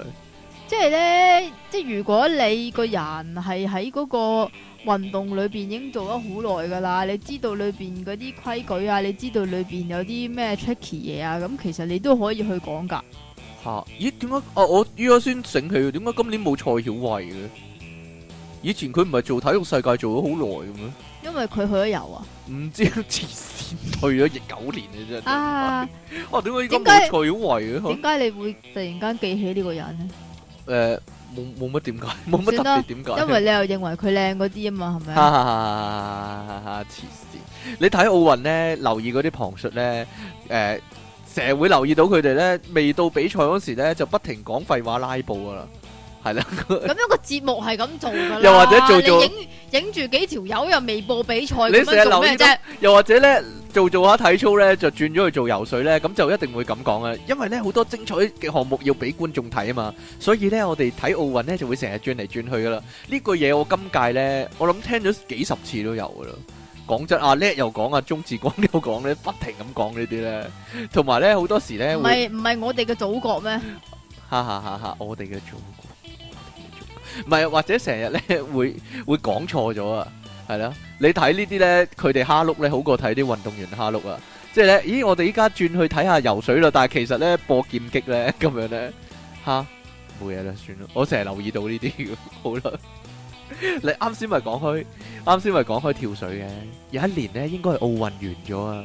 咁咧，中國運動員訪港期間啊。我見到郭晶晶，我有冇講過咧呢樣嘢？咁跟住咧，我冇講過啊？請問你講啦，我 我喺旺角行星際見到郭晶晶，係啊，咁誒、呃有兩個着黑西裝嘅，應該係保鏢嚟嘅，傍住佢，即係行一段距離咁樣啦。郭晶晶自己一個行啦，咁樣啦。咁嗰陣時咧，星際咧仲有好多鋪頭賣鹹翻版鹹碟嘅。咁啊，我唔知郭晶晶去嗰度做咩啦。咁郭晶晶走咗啦，咁咧就有兩個咧鹹碟睇檔嗰啲男人咧喺度講衰嘢啊，跟住喺度話：咦，啱先嗰個郭晶晶喎、咁樣啊，跳水嗰個啊嘛。跟住另一個嗰度話：你因住啊，佢當你碌嘢跳板咁跳啊咁樣。跟住開頭嗰個就話：嘿，你估我撐佢唔住啊？咁樣啊，講完啦， 我真人真事嚟嘅呢單， 同同郭晶晶無關啦，啊 鹹同嗰個鹹。同嗰兩個鹹濕佬有關啦，講真真噶，我有冇講過俾你聽啊？呢一單嘢，我唔記得咗你有冇喺呢度講我過，但係你講過俾我聽。我講過俾你聽過。好啦，每次你都會笑噶喎，嗰度好嘢喎，你真係咁點 啊？你真係念舊 啊你哈哈哈哈！啊好啦，呢度咧有個誒今日新鮮滾熱辣嘅新聞啊，咁嘅你都未講完嗰啲咁嘅，咩呀？你講完嗰啲旁述啦咩？ 我講完你有冇啊？旁述方面通常咧，有陣時就會發生一啲情況咧，就係、個廠嗰度咧就交俾呢、個即係嗰邊嘅直播室。係啊係啊係啊係啊係啊係啊，咁嗰邊嘅直播室咧，通常都有 delay 嘅喎。 delay 咁我唔知啦。咁有一次咧，我唔記得咗係好似係奧運嚟㗎，因為有方力申㗎。嚇跟住咧，佢喺度同阿葉璇嗌緊交啊。嚇咁，但係佢又未知係嘛？係啊，跟住影到佢哋嗌交啊！係咧，系啊， 嗌嗌咩咧？做乜過亞視啊咁樣啊嘛， 鬧下葉璇啊嘛，吓算唔係啦。今日咧，唔係今年都有，唔係今屆都有啊。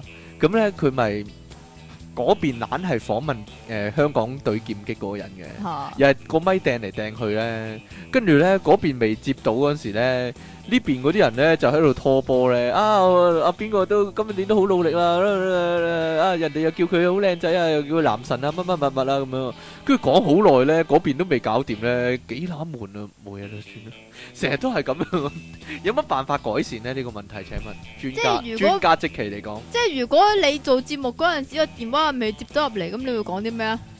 串下你咯，啊自己講你咪第又二係呢啲 嘢咯自皮，己講第二啲嘢咯，講唔講嘅唔理佢啊咯，係咯。好啦，呢度有個咧最最新嘅新聞啦，我諗咧每個聽眾咧喺屋企咧自己都可以搞下奧運會啊。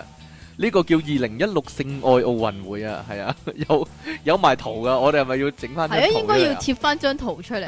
係啦，你係咪想講啊？呢個？哈哈 哈我原本摆咗喺新闻嗰度，俾你抽咗出嚟啫嘛。英國每日郵報報導啊，醫學機構 Doctor Felix 啊，係咪咁講啊？隨住咧發表最新嘅研究報告啊，用各種咧唔同嘅姿勢嘅性行為咧，同各項嘅奧運項目做對比、喎。話俾你知咧，你做幾耐咧，就等同咧消耗一樣嘅卡路里、喎。即系点啊？你做狗仔式就等你冇錯啦跑咗一百米啦，咁样。冇錯啦，報道指出咧呢份圖表一出呢，就即刻引發網友嘅熱烈討論啊，紛紛表示呢，睇嚟呢，我可以入呢、個入選呢個射箭國家培訓隊、喎。又或者呢，有啲人話呢，翻屋企奧運一下啦咁樣、喎。亦都有啲人話呢，奧運會呢要四年先搞一次、喎。係咪床上運動都要四年先搞一次呢？咁、樣喎、啊有個人就話呢，如果每日呢都能夠完成呢十二種姿勢呢，一定好快會減到肥啊！啊 啊十二項團全能啦，嗱呢度講下啦，十二種姿勢比對翻呢個奧運項目，传统嘅传教士男上女两下，点五分钟就等于短跑咗一百公尺。犀利喎， 要做如果兩點五分鐘，如果你咁呢个系女人喎，如果你吹咗廿分钟咧，就男仔都可以口交嘅，幫女仔去咯，有乜問題咧？嗱，我唔知道呢個係究竟係男定女做啊吓。咁咧就係等於游咗一百公尺嘅水，如果你做狗仔哇式，口口口口可以等於淨 係廿口分鐘喎、大佬，口喐啫喎，係啊，哦廿分鐘係啊，喎、哦。你個口游咗一百公尺就係淨係咯，條頸喐嘅啫 嘛，噏前噏後啦，即係即期講嗰啲係啦。好啦，跟住咧，À. 啊 如果你狗仔式咗五十分鐘嘅話咧，就等於做一次障礙賽。邊個可以做狗仔式五十分鐘呢？乜嘢式都做唔到五十分鐘係你嘛？試下咪知啊五咯，十分 係鐘，啊。金槍不倒啊！又係嗰個人嗰 啲啊，你試下咪知咯。咁樣六九式廿分鐘嘅話咧，就等於跳一次高，成口係嘢啦，廿分鐘黐線。係點㗎？唔知呢，跳一次高啊，一下嘅啫喎，跳高。 嘿，咁即係即係冇乜所嘥能量啦，嘥唔到好多能量啦，呢個真係。係啦，可能跳高係嗰啲咩嗰啲咩啊嘛？啊唔你咪係喎講好笑唔嘢係唔啊係唔係冇嘢。係係老漢推車廿分鐘嘅話咧，就等於一次撐杆跳。哦，如果如果打飛機嘅話咧，廿分鐘就等於標一次 槍。標槍一般女上男下廿分鐘就等於三級跳遠。嚇，三級女上游跳遠男下。做咩啊？女騎士啊！呢、個 點解唔係等於踩單 車？啊，如果咩叫反向女牛仔啊？女牛仔，哦，我知啦。通常呢，咪個女仔呢望住個男仔，跟住騎喺上面嘅。吓、反向就係個女仔望住男仔對腳嚟到騎，明白未啊？咁個男仔咪好冇趣咯？ 點解 呢望住個女仔背脊啦？冇錯係啦咯，係啦。哎呀，唔好深究咁多啦，呢啲你唔識咁多嘅呢啲嘢。係啊係啊係啊哎呀咁如果反向女牛仔二十五分鐘咧，就等於撐船。嗯，如果咁啊幾似啊呢個撐船嘅動作。係嘛？啊，下咁龍舟啊，等於如果自慰三十分鐘嘅話咧，就等於射箭。係，點解？哈哈哈哈，完全唔明白。如果站立後背式十分鐘嘅話咧，就即係等於踩咗單車成公里咁多喎。哇，呢個勁哇！啊呢個係啊，呢個，正喎。但係一定好攰，呢個一定站好立攰，背後式，但係一啲咧好難好難理解啊呢啲站嗱呢個立背後式，仲有仲有觀音坐連三分鐘，你你估係咩？女仔喐啫，係咯，係咩咧？係跨欄一百一十公尺。真係跨啦，真係跨欄啊呢個跨啦啦呢個真最係。尾咩叫蝸牛回巢啊？我都想知使唔使攞翻幅圖嚟睇咧？係咧，咩叫蝸牛回巢咧點？蝸牛回巢係咪咧？同乞衣煲飯一樣咧？定係半邊燒鵝髀咧？ 我真係唔知道啦。可唔可以寫啲你啲寫報紙嗰啲，可唔可以寫啲咧比較平易近人嘅説話 咧？真咁係助年咁都好平易近人 啦、總之但觀係呢個音我唔唔知係唔係，總之回巢啦吓。蝸牛回巢就唔知你啦。你回咗廿五分鐘嘅話咧，就等於玩嘢體操。係，哇，犀利啊，真係， 跟住斷腳啊，真係。但我記憶中咧，真係有套鹹片叫《性愛奧運會》嘅喎。係咪呀？係啊，一係啲人就係剝晒衫比賽啦，一係就係比賽搏嘢啦。我唔知係邊樣啦，總之類似係呢啲咁嘅嘢啦。係啊，係外國電影嚟噶。啊我中學嘅時期睇嘅係， 係啊嘛， 真噶。做 project 嗰陣時睇問啊翻啲 friend 真係係啦。嘛。不過真係奧運會啊，都有好多運動員會喺奧運村嗰度搞嘢噶啦。係啊，其實都幾幾接近性愛奧運會噶喎，係即咯，係又要奧運，又要搞嘢，即係又嗰要啲奧運啊，成日奧下奧下咁啊，成日乜嘢啊？得啦嘛。係即係成日咧新聞咧都話咧，唔知點解喺個奧運村嗰度咧要派勁多個氹噶嘛。同埋就掉到周圍都係抌啊，係啊係。咧。究竟要搞幾多？即係一晚裏邊喺裏邊係咪真係咁苦我我悶成咧？日都諗噶，佢哋奧佢哋啲教練唔會叫佢哋唔好搞嘅咩？即係比賽係咧期間會影響體能噶嘛？係咪？係咧，呢個咪傳說嚟嘅咧割腕我另外諗啦，係咪因為錦水菲比斯要拔罐咧？吓， 㗎嘛？點解咧？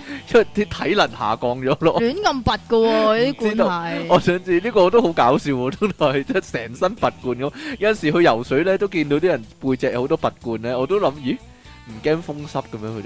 係真係咧，好奇怪真係，唉冇嘢啦，算啦。 因為咧奧運會咧比賽咧，好多時咧都係嗰啲人類啊以前嗰啲生存技能嚟噶嘛，例如跑步啦，例如標槍啊、游水嗰啲咧，都係生存技能嚟噶嘛。有邊啲唔係生存技能咧？誒，體操唔係，體操唔係咯，係唔咯，係體操都可以話係爬樹嘅，都可以係嘅。但韻係律點解泳咪唔爬係到咯，咁咧？我唔知道。咁咁跟住依家變咗我知我知比賽啊嘛，係韻啦。律泳係愛嚟嚇走啲敵人哈嘅，哈哈哈！所以我認為咧，奧運會咧，依家咧應該加翻啲咧現代嘅生存技能落去做比賽，例如咧，例如一邊睇手機一邊行嗰啲咯，係咯，或者廢話馬拉松嗰啲啦。 你認為應該加？咁你實啊贏你認啦為，應該加啲乜嘢比賽項目咧？不如馬拉松啊，係咁唱雞啦，係啊，雞由你雞完嗰你。我都 係雞，我諗緊喎我都。係雞因為咧比賽嗰時咧，有邊啲項目要音樂配樂嗰啲咧，就用呢個噔噔噔噔噔噔噔噔雞噔。全部係我雞我印象全中，咪部係溜雞冰，即係花式溜冰，成日都用呢首音樂噶。有陣時會體操都有噔噔噔噔嘅。噔噔噔噔噔噔噔噔噔噔噔你噔噔你噔噔。睇睇操咪有陣時咪會跳嗰啲絲帶舞嘅，係啊，，嗰啲競技體操啦，係啊，係咧，係啦，嗰啲都得喎，嗰啲。但我驚佢哋淨係做巴斯光年嗰個動動作啊，噔噔噔噔噔噔噔噔噔噔噔噔。啲觀好啲煩啊觀眾就全部都係 好似阿胡迪咁啊，係咪咁 啊？啲聽眾好煩啊！啲集好係啊辛苦啊，聽到係啊係啊係啊，好啦，我覺得咧，最後咧，美食博覽會啊，你睇下你排第一嗰條友咧，應該可以去參加奧運田徑啊！你有冇睇過新聞啊？哇，幾驚人啊！哇一衝一開幕咧，個博覽會咧，衝入去咧，個樣咧，好似成世冇食過嘢咁啦啦啦啦咁樣衝入去。我一路睇一路覺得佢哋好慘真係。乜香港依家咧咁難揾到食物咁樣真係。好啦，冇嘢啦。好難揾到美食啊嘛。你冇睇到我，你冇睇到鮑魚啊，鮑魚啊咁樣衝過去，咁如果你見到鮑魚咧，嚟嚟嚟 嚟嚟嚟嚟嚟咁樣，哇好驚啊真係，點解香港啲人咁慘 啊？因為冇嘢啦，算啦。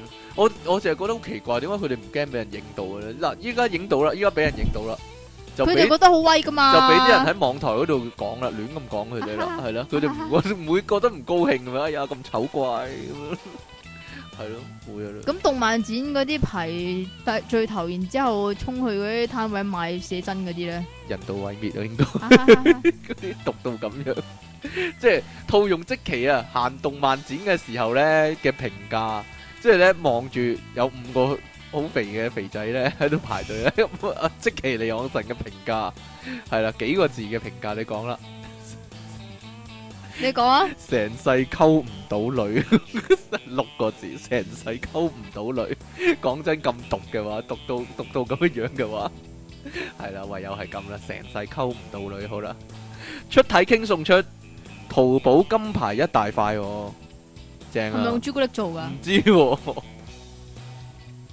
點啊？嚟啦，送咗佢啦！唔要 啊？唔收啊？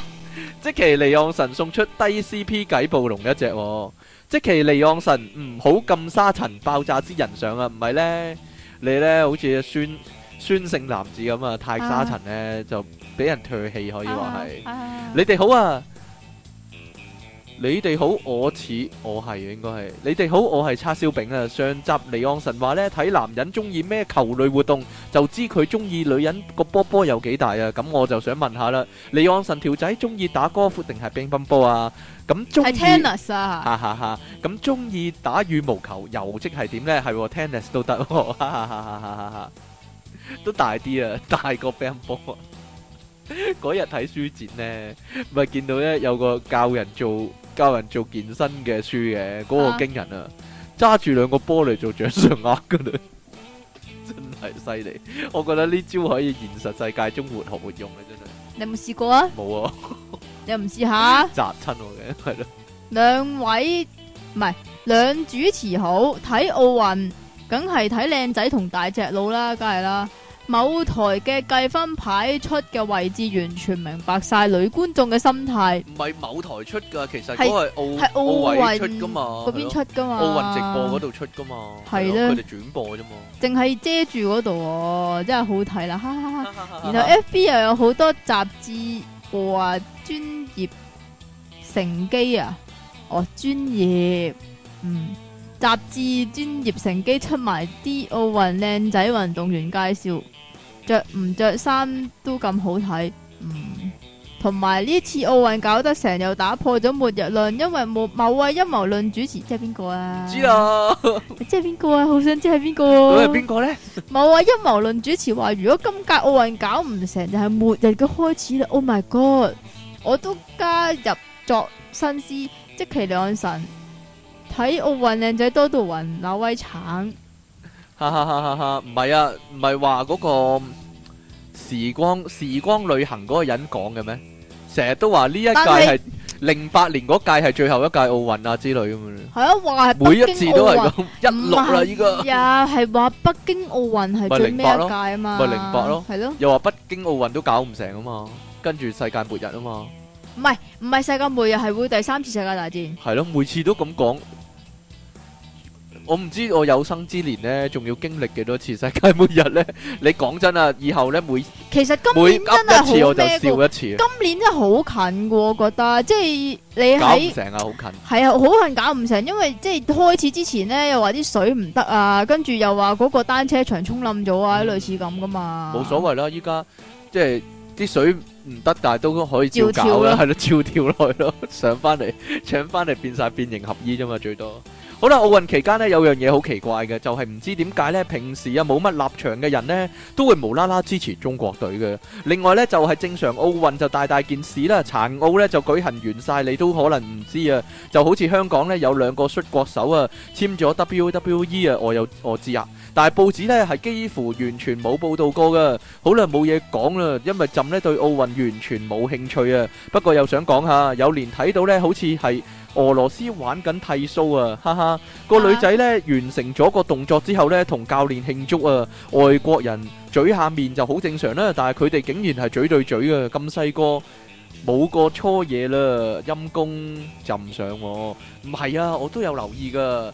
俄羅斯呢嗰、個呢個教練好大隻，係肥佬嚟噶，同埋一把年紀噶。但係呢啲奧運選手呢係靚妹嚟噶，好細個噶。但係呢，同佢係嘴對嘴咁咁樣啜咗一行。我都我諗我睇應該都係佢睇嗰個啦啩。係啦，但係係嗰啦個女仔好靚噶，係咯，咁咁樣啜咗，我都覺得奇怪啊，點解會咁嘅咧？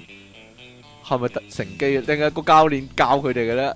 嗱，係要咁樣噶慶祝嗰陣時嚟啦，咁樣嗯啊咯呢啲係俄羅斯嘅文化嚟 㗎。俄羅斯文化通常咧就係攬埋，跟住塊面黐咗對方塊面一下咯。如果外國嗰啲都係即係，嗯哎呀，俄俄羅斯嗰啲嘢你俄羅斯識撇咁啊咩？ 係嘅，因為可能凍啦，所以要互相取暖。我依家終於明白啦，點解奧運村咧要派咁多 condom 啦？就 係咁解啦，因為可能係教練教練有需要係啦，啲教練教佢嗰啲嗰動啲作係啦，係分開呢對腳嗰係啲，係幫佢啦壓腿，纠纠正下係啦，你今日係係啦個一字馬拉得唔靚咁樣吓，好啦，咁今日咧。得啦嘛，系啦，奧運全接觸啦，今日去到呢度啊，聽日凌晨，聽日凌晨四點繼續啊，係啦哈哈哈哈哈哈。